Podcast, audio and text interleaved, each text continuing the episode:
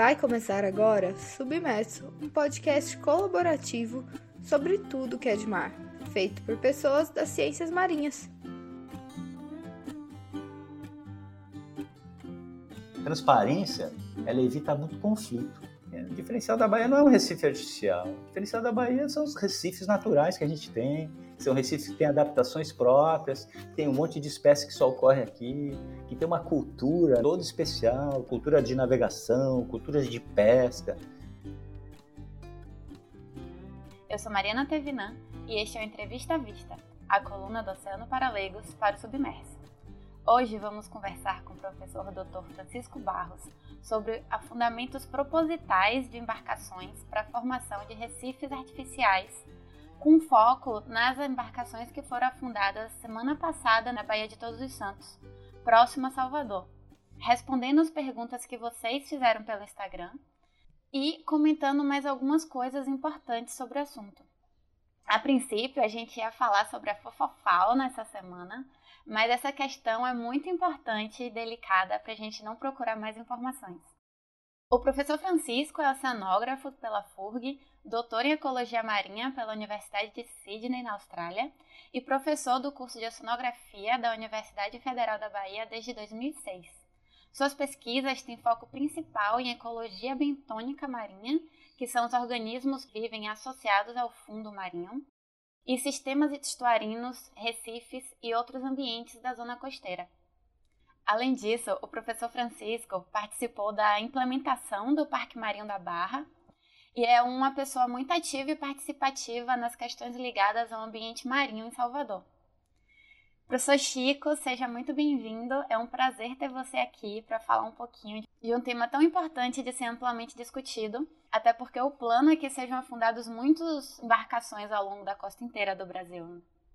Oi, Mariana e todo mundo que está ouvindo a gente, tudo bom? Obrigado pelo convite para falar sobre o assunto. Várias pessoas andaram aí me procurando para conversar sobre isso. Eu acho bem interessante poder conversar com você e tentar atender essa demanda dessas dúvidas aí, perguntas do pessoal que escreveu para você nas mídias sociais. E esse é um momento realmente da gente conversar sobre esse assunto, que a gente está nesse momento de que a informação muitas vezes ela escuta um lado só. Então acho que é bem importante a gente escutar o máximo de pessoas possíveis, pessoas que trabalham com os assuntos que você tem interesse. E eu estou bem feliz de estar aqui e poder trazer uma visão talvez um pouquinho diferente do que tem sido passado por aí.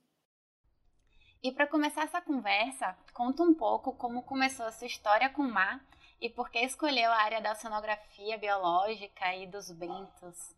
Olha, Mari, eu nem sei dizer assim quando, porque como eu sou nascido e criado numa cidade costeira, então, desde a infância, sou natural de Santos, São Paulo, então minha memória desde sempre teve praia e teve mar. Eu estudava em escola onde a, a aula de educação física era na praia, então aprendi a nadar é, em mar junto com aprender a nadar de piscina, então sempre tive envolvido com isso. Sempre fui muito ligado à natureza, especificamente ao mar, sempre pratiquei esportes aquáticos, então foi um caminho natural, eu me interessando, eu falei, ah, como é que, como é que será que eu vou trabalhar fazer perto de, um, de, uma coisa que eu amo. Eu acho que foi isso. É difícil ter, não teve nenhum insight, foi uma coisa de, de história natural. Então, da minha vida junto com essa relação com o mar. E é interessante que tem muita gente que tem uma carreira planejada. A minha não foi exatamente assim. Foi indo, foi indo, foi indo. Quando eu vi, eu estava trabalhando com bentos, mas certamente eu sempre tive um interesse grande por pela biodiversidade marinha. Maravilha, é muito bom esse caminho natural das coisas. Mas é muito encantador, acaba envolvendo a gente. A proposta do Oceano para Leigos é no Instagram, no site, também aqui no Submerso, é aproximar as pessoas e o oceano, conversando sobre assuntos importantes de forma leve e descomplicada e justamente ajudar a fazer essa ponte entre os cientistas e a sociedade que vai ser muito útil agora nesse momento para a gente saber um pouco mais de informações sobre esse afundamento dos navios na Baía de Todos os Santos, que eu assisti os jornais dando notícias sobre isso, e só falaram coisas boas do turismo, dos animais, mas qual é o propósito de afundar embarcações? para começar a conversa, assim? Por que, que as pessoas fazem essas coisas? Olha, Mari, o, o, você vê assim, o que as pessoas, os argumentos principais, né, que as pessoas falam assim, ah, por que, que é, seria bom? Então, as coisas acho que mais comum são coisas do tipo assim, ah, um lugar onde não tem nenhum substrato consolidado, nenhuma pedra, nenhuma rocha, nenhum recife, um lugar que é só areia ou lama, colocar um substrato desse, você vai trazer muita fauna que é visível. Né? Não quer dizer que seja um deserto de vida, areia e lama, mas são um monte de animal que vivem soterrado na areia, que são super importantes. Mas as pessoas têm mais dificuldade de ver isso. Só olhos treinados conseguem ver é, bichos menores que estão enterrados na areia ou na superfície dos sedimentos. Então, uma justificativa é criar um local com esse substrato novo, que é um substrato duro, que vai ser colonizado por uma fauna diferente, que normalmente é uma fauna mais rica, mais colorida e maior principalmente que é de fácil visibilidade. E com isso, nesses locais, então, um argumento bem comum é que vai fomentar a indústria do mergulho. E em locais onde não tem esse tipo de mergulho, em naufrágios por próximo, você cria esse local que pode ser explorado aí pelo pessoal que adora mergulhar, pelos operadores de mergulho, pelo turismo é, dedicado a, a esse tipo de atividade. Esse é um dos argumentos principais. Outro argumento que também é usado é para gerar recifes que vão incrementar a pesca. Então, são locais onde você tem um tipo de pesca que não é uma pesca muito rica, e colocando isso, você cria abrigo para uma série de peixes que vão se esconder lá dentro, procurar dentro, ou tendo se alimentar de algas que vão colonizar esse substrato. Então, a ideia seria aumentar a biomassa de peixes quando é essa a intenção do naufrágio. Então, principalmente, são esses dois argumentos, que é o que tem saído na mídia aí, que vai ser importante aqui com esse naufrágio que colocaram na Baía Todos os Santos. Sim. E dependendo de como essa obra, esse empreendimento submarino é feito, essas questões podem ser realmente alcançadas ou não, depender do planejamento, da forma que é conduzido. Quais são os problemas, por outro lado, que esses navios, essas embarcações afundadas podem acarretar? no momento e no futuro, no desenvolver disso? Tem algumas coisas, eu vou falar de algumas coisas que me vêm à cabeça com relação a isso. Né? Então, a primeira coisa, assim, o local onde ele vai ser afundado, essa fauna que tinha ali nos sedimentos, ela vai ser soterrada. Então, você elimina isso. Então, esse é um primeiro impacto. Outra coisa que certamente vai acontecer, que tem vários estudos que, que mostram isso, é que a fauna próxima também vai ser alterada, essa fauna do sedimento específica. Né? É, mas isso é uma, uma, ação bastante local, talvez não seja uma coisa substancial, muito importante, mas isso vai acontecer, fato. Uma outra coisa é a possível contaminação desses sedimentos por metais e coisas desse tipo. Mas aí para isso tem um argumento de se fazer uma grande descontaminação, retirar tudo que é coisa que foi contaminada e deixar só material limpo, digamos assim, entre aspas, desde que tenha sido feita uma descontaminação bem boa. E outro ponto, o terceiro ponto é assim, um problema possível, e aí isso aí está posto na literatura, é que a gente não sabe direito se a fauna que vai colonizar, então, porque o que acontece? A grande maioria dos bichos sem ossos, dos invertebrados que estão no fundo, né, que são essas coisas bonitas que a gente vê no fundo, e de peixes marinhos, o deslocamento é por larvas. Então, eles só liberam larvas na água, essas larvas vão sendo carregadas pelas correntes e chega um momento que elas têm que colonizar o fundo. Então, o que a gente entende como um possível problema é que as larvas de peixes invertebrados que colonizarem esse substrato sejam larvas que, na verdade, colonizariam os substratos naturais, os recifes naturais. Então, é o que a gente chama de é um deslocamento da biodiversidade. Você não cria uma nova diversidade, mas você desloca um pool de larvas para colonizar esse novo substrato.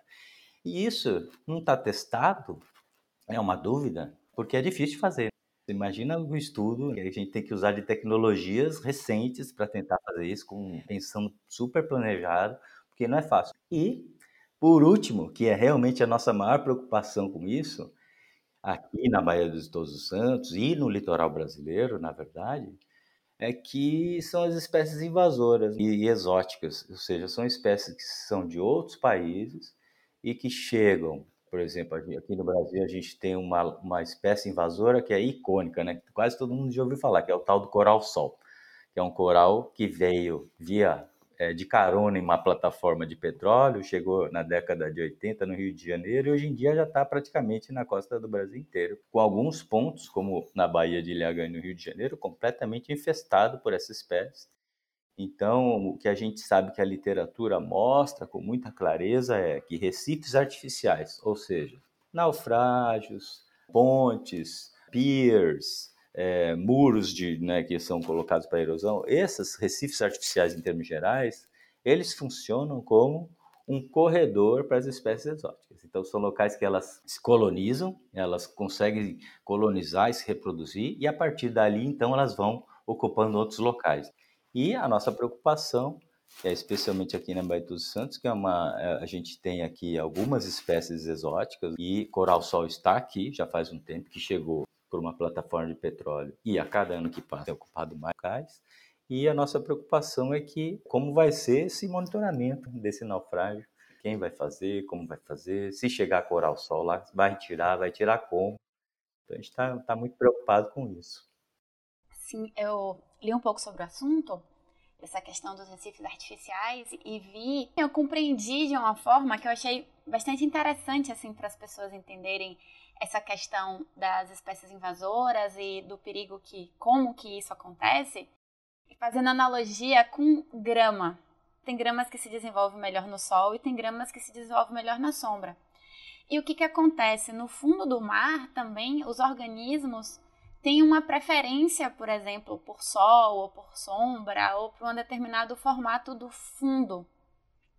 E quando colocam, constroem um recife artificial, como fundar embarcações, o tipo de ambiente que essa embarcação disponibiliza, que tem muita sombra, não é o tipo de ambiente que os organismos que já vivem ali, que os animais nativos, os corais nativos gostam para viver. O que acontece é que abre espaço para serem colonizados e, e, fortalecer outro tipo de organismos que não são os organismos que normalmente viriam ali. E isso causa um super desequilíbrio com várias consequências para os organismos e para o ecossistema ali diretamente, quanto para a pesca, para o turismo. Então, por isso que existe toda uma preocupação de se fazer pesquisas de qual é o tipo de recife artificial mais interessante para se colocar em algum lugar que geraria menos impactos, mais parecido com o que já existe. O navio não é o tipo de, de substrato de recife artificial mais interessante nesse sentido. Hoje em dia a gente está numa crise de informação. Então a gente sabe que hoje em dia está muito fácil das pessoas terem palpites sobre o mundo e lerem as suas opiniões mais variadas. E que a ciência não está exatamente é, muito bem acreditado. Então você escuta as pessoas falando assim: ah, mas eu não acredito na ciência. Mas ciência, quem, não existe acreditar na ciência. Não é Papai Noel para não acreditar. A ciência não é que não é que, você, não é que as pessoas não acreditam, elas não entendem como funciona. Então a ciência ela funciona assim. Você produz um conhecimento científico de uma maneira totalmente transparente, abre totalmente para os pares, para os seus colegas cientistas, que vão lá e avaliam criteriosamente a qualidade do seu trabalho. Então, a divulgação da ciência para os pares cientistas ainda é a mais importante maneira de fazer isso, é via publicação. E a ciência é centro de debate, de ideias, etc. Mas existem consensos e a melhor informação disponível naquele momento. É assim que a ciência trabalha. Ou seja, ela não é imutável. A gente tem informação e vê qual é a informação de mais qualidade e mais consensual para trabalhar. E o que a gente tem com relação ao coral-sol nesses ambientes é, a gente sabe que ele coloniza com muito mais facilidade, como você falou, áreas mais escuras, que vai ter bastante nesse naufrágio, tem muito, muito mais que em Recife natural. Áreas mais verticais, que ele coloniza também com muito mais facilidade que as espécies nativas. Aqui a gente sabe disso. E a gente tem trabalhos, o que tem de trabalho publicado de coral-sol aqui na Baía dos Santos, eu tive participação em alguns deles e foi com Ricardo Miranda, né? Esses trabalhos mostram, ou seja, a partir desse pressuposto que as pessoas entendem o que é ciência, o que tem de melhor informação, é que sim, ele coloniza com mais facilidade áreas mais escuras, ele coloniza é, paredes verticais com mais facilidade, né? Tudo que for reto, esticado no mar para cima, ele coloniza, que é as paredes de um naufrágio, por exemplo. E ele certamente pode causar mortalidade em algumas espécies de corais nossas aqui. A gente sabe disso também. Outras coisas que a gente sabe dele aqui na Baía do Santo, que locais onde tem muito coral-sol, tem menos uso de peixes. Os peixes usam menos aquelas áreas para se alimentar do que áreas onde não tem coral-sol. A gente sabe disso e a gente sabe mais uma coisa ainda, de outro experimento trabalho. Isso é tudo trabalho experimental, dá uma trabalheira danada para conseguir. Não é achismo. Outra coisa que a gente sabe é que locais onde tem muito coral-sol, tem muito menos colonização das nossas espécies de corais nativas. Né? Por isso, a nossa grande preocupação, porque o que a gente tem de melhor evidência científica mostra que um recife artificial como esse naufrágio, se for colonizado por coral-sol, ele pode vir a colonizar é, usar como corredor para colonizar vários recifes naturais e a gente tem, já com a melhor evidência científica, mostra que os impactos podem ser impactos muito ruins para a biodiversidade, para a pesca, para as colônias de corais que são importantes para muitas coisas, para a sociedade, em termos gerais, prestam vários serviços. E, de fato, a gente vê que no ano passado, em novembro, teve uma divulgação de um plano do governo federal de afundar mais de 1.200 naufrágios na costa do Brasil e teve muita pouca transparência e discussão. Estão querendo, né? A ideia naquele momento era colocar naufrágios em Fernando de Noronha. Aí a gente fica pensando assim, pô, gente, precisa mesmo, né? Você vai para Fernando de Noronha, você quer ver uma coisa do ser humano embaixo d'água, por que você não aproveita o Recife de coral, sabe? Aí leva isso caminhando para sua pergunta, que é o que como esse estudo deveria ser feito. Olha, para deixar de ter qualquer tipo de insegurança ou desconfiança, um processo transparente seria a melhor opção. Né? Ah, então tá, quem vai monitorar? Como é que vai ser o monitoramento? Vai monitorar como os recifes naturais que vai precisar monitorar também. Então você precisa monitorar o naufrágio e avaliar se, caso chegue coral-sol, se vai haver, caso chegue ou caso não chegue, né? Você tem que ficar monitorando o recife artificial e os recifes naturais do entorno para ver se tem algum tipo de mudança substancial. E possivelmente monitorar naufrágios, que a gente tem um monte aqui na Baía dos Santos. Isso que é engraçado. Você pega um trabalho maravilhoso do Rodrigo Torres, que foi dentro de um projeto grande aqui na Bahia, o site é observa, você vai lá em naufrágios, patrimônio cultural subaquático, você tem um detalhamento de mais de 10 naufrágios, 15 naufrágios na costa de Salvador, com toda a história, a riqueza que isso tem. Vários deles são de facílimo acesso, então a gente consegue ir nadando no, ali na, na, Barra, tem o Reliance. Aí você vai no Parque Marinho da Barra, recém-instalado lá, você tem três naufrágios. Então a gente tem uma quantidade muito grande de naufrágios que já estão aí há anos. Que, diga-se de passagem, como eles já estão aí há muitos anos, né, alguns deles há centenas de anos, outros há nem tanto, a gente tem naufrágio de 1600 até a década de 80, mas de qualquer forma não tinha né, tanta espécie invasora quanto a gente tem agora, por isso que a gente está especialmente preocupado. Ou seja, o estudo tinha que ser um estudo bem transparente para acalmar essa discussão, para realmente mostrar essa questão ecológica, como é que vai ser monitorado. E outra coisa que seria bem legal, porque um argumento é assim, ah, vai gerar renda. Massa, então, vamos ver. É, seria bom a gente saber, vai gerar renda para quem? Eu não tenho problema de apenas uma, um setor ficar rico. Tudo bem, eu acho legal as pessoas ficarem ricas. Mas assim, não dá para prometer que vai ser um benefício para a sociedade inteira se você não mostrar que vai ser para a sociedade inteira. Quanto vai gerar de renda? Quanta gente vai ser contratada? Transparência, ela evita muito conflito. Isso é um problema geral de, de, de estudo de impacto ambiental. Tem pouca transparência e gera muita desconfiança normalmente para esse tipo de empreendimento, digamos assim, é necessário ser realizado todo um estudo de impacto ambiental e que nesse caso da, do afundamento dessas embarcações a gente não achou, não está de fácil acesso de forma alguma, porque a gente não conseguiu encontrar, que deveria ser fácil para as pessoas acharem, porque uma coisa que eu acho muito importante, como que um cidadão comum que não tem um contato maior com as ciências marinhas, ou muitas vezes até que tenha, vai ter uma opinião responsável sobre uma determinada coisa, seja o afundamento de uma embarcação, seja a construção de uma ponte, seja a construção de um porto, se essa pessoa não tem acesso às informações de quais são os impactos positivos e os impactos negativos para se avaliar o quanto que aquilo vale a pena ou não. Mas como fazer essa ponderação, como fazer essa análise se a gente não tem acesso à informação e as informações que são veiculadas só contam um lado da história. É, exatamente. Então, acho que tem, uma desconfiança muito grande porque a gente não sabe, né? Como que vai ser o monitoramento, né? Qual é exatamente a população que vai ser beneficiada. Então, são, são coisas que a gente fica muito preocupado e que leva, assim, é, eu acho que o momento agora já está fundado, né?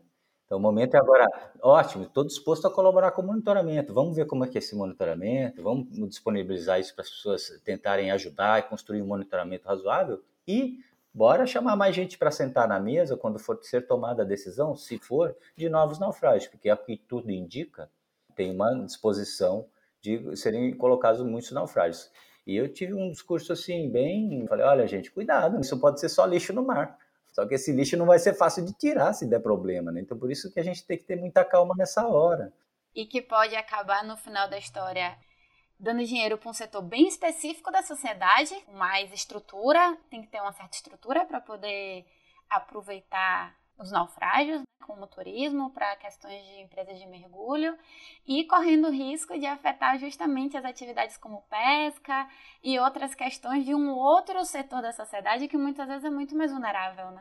Ao que tudo indica, houve uma, uma sinergia muito grande em um setor específico da sociedade e o governo do Estado. E isso não quer dizer que outros setores da sociedade foram envolvidos nessa conversa, né? Eu sou professor da UFBA há mais de 15 anos, eu não estou nem sabendo dessas discussões. Por que não fazer uma audiência pública para o evento desse, sabe? O que, que não deixa a gente ajudar? Né? Então, eu estou louco para ajudar a ter uma BTS melhor, né? Não só eu, muita gente. E eu acho que a gente tem que respeitar os lugares de fala. Então a gente vai na mídia social e fala: olha, gente, tem que tomar cuidado com o coral sol. Aí você vê comentário assim: falou o especialista. Olha, por que não escutar de vez em quando especialista? Acho que vale a pena, né? Não dá para você ser dentista e decidir que o naufrágio é a melhor coisa para Baía Tudo Santo. Deve ter muita calma nessa hora, tem que ouvir o colega. Chamando esse trabalho de volta dos naufrágios aqui da Baía Todos Santos, nesse site do Rodrigo Torres, que eu achei fantástico. Uma das conclusões do relatório dele é o seguinte, que a gente tem é, um monte de naufrágio, os naufrágios com característica, uma riqueza histórica maravilhosa, com uma fauna linda, habitando já alguns deles há centenas de anos, e que existe um, um descaso. Então, uma consequência de você ficar criando também novos naufrágios é, e escuta aí os, os realmente aqueles importantes, com todo o histórico, que estão sendo usados há décadas pela comunidade de mergulho. Bora pensar neles. Uma das conclusões do trabalho do Rodrigo é olha, está tendo um mau uso ao ponto de, de operadoras de mergulho jogarem âncora ao invés de ter poita para apoitar. E é fácil você ver isso. Se você for no fim de semana, o dia de semana, final de tarde, lá no Parque Marinho da Barra, que foi criado no ano passado, e que ainda não está com sinalização, que está com o plano de manejo ainda sendo discutido, que essas coisas caminham mais devagar, mas é natural para ter um discurso amplo, você tem que ouvir todo mundo e ir construindo com calma. Você vai lá no final de tarde, no Parque Marinho da Barra, ali do lado do farol, você vê um monte de embarcação ancorada em cima dos naufrágios que a gente tem. Então, assim, é um pouco aflitivo você ver, vamos colocar mais naufrágio e os naufrágios nossos, vamos cuidar deles direito, vamos movimentar, fazer essa movimentação política e de força de vários setores para cuidar do que a gente tem, que tem um patrimônio histórico muito rico, que está mal cuidado para mim, uma das coisas que mais impressiona com tanta história, com tanta cultura, com tanta riqueza ambiental que tem na Baía de Todos os Santos, na história de Salvador, na história da Bahia, de Saveiros e o Recôncavo, que é um lugar com uma cultura assim tão rica e tão maravilhosa e com lugares marinhos lindos de se visitar, sem justamente fazer isso que você falou de, de valorizar, de recuperar e de usar toda essa riqueza que já está lá, que precisa só ser cuidada e valorizada. Tem uma coisa que a Baía Todos Santos é uma APA, é uma área de proteção ambiental, que foi criada em 99 e até hoje não tem um plano de manejo. O que acontece é que entra governo, sai governo, a gente fica apagando fogo. Então o Estado, o município, os municípios cada um vai fazendo uma coisa louca. Então, assim, tem que ter algum tipo de plano de manejo para um desenvolvimento regional que é amplamente discutido, que seja o melhor realmente para o cidadão. E uma coisa que, que é um trabalho do Ronan, que eu fui procurar, que é um ex-colega meu aposentado, foi professor de biologia, trabalhou com gerenciamento costeiro, e ele coloca numa nota que eu achei outro dia publicada num artigo aqui no jornal regional, que ele coloca claramente, eu até anotei aqui, que a gente precisa na Bahia de Todos Santos, eu vou parafrasear o Ronan, é um grande projeto metropolitano, corajoso, que considere todos os aspectos de cultura e do ambiente que reanime a economia regional. É uma inconsequência, isso está escrito aqui, apostar no turismo de elite como a única solução salvadora. É uma loucura, porque assim, é, naufrágio, onde você vai mergulhar em naufrágio no mundo? E um monte de lugar. Não tem um diferencial. Ah, é legal para quem mergulha e tal? Deve achar, super legal, né? Ir fazer mergulho na Agora você vai na, na, Arábia, no Red Sea, lá no Oceano Vermelho, na você vai um monte de lugar. E o que, que tem aqui? O que, que, tem aqui que é importante? Qual é a cultura da Bahia que importa? O que, que é o diferencial? É isso que é a nossa riqueza. É a cultura, é a tradição, são os recifes naturais preservados, que é isso que está acabando. É, o diferencial da Bahia não é um recife artificial. O diferencial da Bahia são os recifes naturais que a gente tem, são recifes que têm adaptações próprias, que tem um monte de espécies que só ocorre aqui, que tem uma cultura, né, toda especial, que tem cultura de navegação, cultura de pesca. Sim, com certeza. É muita vida que tem na Bahia, muita cultura. E para finalizar, esse plano de afundar 1.200 naufrágios ao longo do litoral do Brasil, ele já começou também em outros lugares, como em Recife, e a gente já viu que nesses lugares já está tendo esse impacto que está se falando, que se espera que acontecer, né? Como é que foi esse processo? Eu sou um ecólogo marinho, então assim, eu conheço alguma coisa. Não é assim, minha área de pesquisa não são de fato recifes artificiais. Eu acho que tem pessoas especializadas na pesquisa em naufrágios. Mas assim, o que eu sei, por exemplo, em Recife tem vários naufrágios, tem um parque de naufrágios que está sendo feito, né, Pernambuco, na real. Vários recifes foram colocados em Fortaleza também feito com pneus. Tem alguns, que eu tenho notícia também no Paraná, tem recifes que foram estruturas modulares, que são estruturas criadas com o intuito de recifes, né, que é o Reef Balls, tem várias coisas que você procurar na internet você acha.